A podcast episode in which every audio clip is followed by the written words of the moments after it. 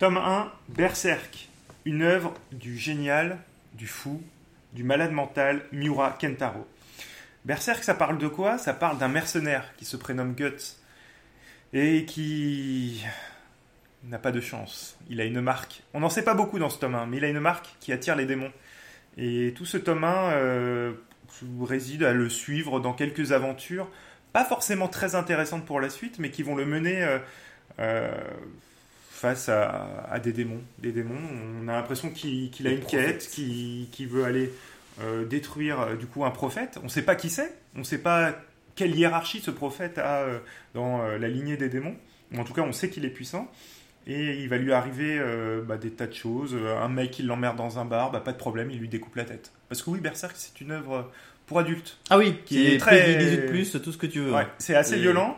C'est si vous avez lu nos autres euh, tomes 1 précédents, on vous parle de choses bucoliques, de choses fraîches et tout ça. Là, on est dans le dark, on est dans le la dark fantasy exactement. Dans la détresse. Dans la détresse. C'est pas quelque chose qu'il faut lire euh, comme ça. Non, et euh, du coup, Guts ne prend pas de pincettes quand il a un problème. Et euh, tout comme ses ennemis, puisqu'à un moment, il se retrouve bah, enfermé dans une geôle, et là, il subit quand même quelques, quelques supplices. Ça fait pas du bien. Oui. Et c'est là où il rencontre aussi une, alors un petit elfe, petit elfe, qui va devenir son compagnon dans les tomes suivants, et qui va avoir son importance aussi. Donc voilà, donc, difficile de vous en dire beaucoup dans, dans ce tome 1, à part que c'est une œuvre incroyable, c'est très dark, c'est très mature. Euh, ça laisse à, réfléchir. Et euh, on, sent, on sent que derrière ces, premières planches de, dessin et de scénario, il y a euh, une œuvre assez dingue qui, se profile avec des ambitions, avec des, thèmes qui vont être abordés, qui, qui sont pas si simples que ça. Ouais. Et donc, oui, prends la parole. Non, mais je, sens que tu as envie de prendre la parole. parce que, en vrai, ce tome 1, il, il est pas du tout euh, représentatif, de, la suite. Parce que euh, c'est l'auteur, quand il a dessiné ça, il n'avait pas trop d'idées. En fait, il avait juste l'idée d'un mercenaire à qui il arrivait des choses et, et qu'ils allaient raconter leur histoire dans le passé et tout. Et euh, ce qu'il a. En fait, j'ai pas envie de parler d'après-mission, on peut parler d'après tout. Non, mais moi, ce que je peux dire aux gens, c'est que j'ai lu cette œuvre très récemment, puisque je la, connaissais, je la connaissais de nom, mais ça m'avait, la, la couverture m'avait jamais donné trop envie. Et au bout de trois tomes, et j'ai dit aux gens qui me l'avaient conseillé, dont toi, Pras, bah ouais, c'est sympa, c'est bof. Euh, au dixième tome, vous, ne pouvez plus lâcher, là vous dites, on, est parti dans quelque chose de grand. Voilà, c'est. Euh, il y a une histoire pour ça, parce que, juste en parler comme ça, on va donner quelques trivia. C'est que l'auteur, euh, il n'avait pas d'idée, en fait. Il y, a, une bonne vidéo sur YouTube, je mettrai peut-être le lien, qui en parle. C'est que les trois, les trois, quatre premiers tomes, il savait pas où il allait. Il avait juste envie de raconter quelque chose de violent et qu'il n'avait pas forcément lié à sa vie privée. Et en fait, il a toute une histoire complètement dingue qui fait qu'il a voulu traiter ces sujets-là. Et en fait, ça, parle d'amitié, de vengeance, de, de souffrance. Et c'est à un niveau euh, complètement dingue. Parce que quand on dit que l'auteur est dingue, il est vraiment dingue. Il a vraiment des problèmes dans Même dans sa vie perso. Dans sa vie perso. Et, euh, et, au fur et à mesure, il a raconté euh, ce qui s'est passé.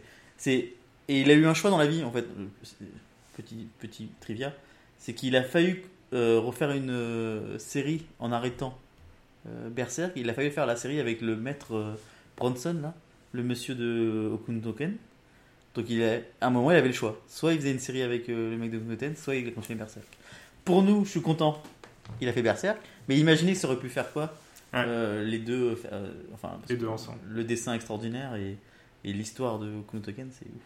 Bref, euh, le tome 1, il, est quand même. Il y a un truc qu'il faut qu'on dise, c'est qu'il est vraiment violent. On l'a dit plusieurs fois. Ouais. Et Mais c'est vraiment pas à mettre euh, dans les mains de, tout le monde. Exactement. Et ça, par contre, on va l'avoir. Ça, c'est ultra violent. Ça, ça reste. La violence reste. Le, style graphique reste. C'est sublime. Mais euh, l'histoire s'améliore vraiment. Il y a une densité qui arrive. Euh, on, sent que il y a de la souffrance dans cet homme. Et c'est assez rare de voir quelqu'un qui soit aussi puissant dans le dessin que dans le scénario. Oui. Parce que là, les dessins, alors on voit pas énormément de démons euh, dans ce premier tome, on en voit quand même, mais euh, il a une capacité à se réinventer euh, dans le design de ses démons et à faire des choses, mais vraiment qui transparent. Enfin, on sent la peur, la détresse et la souffrance dans chacun des, monstres qu'il peut dessiner. Ouais. Et il y a peu d'espoir hein, globalement dans Ouais. Berserk. Donc euh, lisez pas ça si vous avez besoin d'un truc pour vous Pour vous remonter le moral, c'est. Mais si vous voulez vous tomber dans la noirceur euh, de l'être humain, eh ben allez-y, c'est vraiment bien. Et en même temps, c'est important de le dire, c'est pas gratuit, la noirceur. Elle est toujours motivée par quelque chose. Ouais. En fait, c'est pas. Disons que c'est assez bien écrit pour que, quelque part, comme un con, tu comprennes que bah, des fois, euh, on, on flippe, on passe de l'autre côté. Voilà. On pourrait en parler des heures de ce, de ce Berserk parce qu'on adore vraiment beaucoup. Oui. Donc, euh, Ouais, c'est une œuvre euh, fondatrice, Ouais. je, je pense, du manga. exactement. Je vais. On va arrêter là parce que sinon je vais pleurer. J'aime trop bien ce manga. Euh, le, la vidéo, c'est la vidéo de Paul P-A-U-L sur YouTube. Vous pouvez le retrouver et c'est le mec qui a écrit c'est euh, Berserk Love qui ne racontait rien. Le titre est un une- on appelle- un clickbait parce qu'il en parle- Carrément. Ouais, parce qu'il en parle, euh, il en parle très bien. J'ai beaucoup aimé. Mais en attendant, va partager ce podcast et de notre amour pour Berserk. Parle-en à tes amis. Dis que Berserk c'est trop bien, même plus que tome 1. En fait, je préférerais que tu parles de Berserk à tes enfants que. Alors non, pas, tes pas les enfants, on a dit. Bon, à tes amis. Que, que tu parles de tome 1. Mais bon, parle de tome 1 aussi, parce que tome 1 c'est cool, on t'a fait, on t'a fait connaître Berserk peut-être. Donc c'est hashtag tome 1 et euh, Tomix sur les réseaux sociaux Sur Twitter, effectivement. et Prascas sur mes réseaux sociaux. Et si tu découvres Berserk grâce à nous, n'hésite pas à nous le dire. Ah, on sera tellement content. Voilà. On sera tellement content si vous faites ça. Franchement, c'est le but, c'est le but du podcast. Je pense que j'ai, on a fait ce podcast avec Thomas Ouais. pour parler de Berserk. Bon, peut-être qu'on fera une spéciale édition longue. Peut-être qu'on fera un tome 1 analyse euh, de l'œuvre complète. Genre euh, œuvre complète. Mais il faudrait qu'il finisse son œuvre un jour. Oui. Ce qui Voilà. est pas pour demain.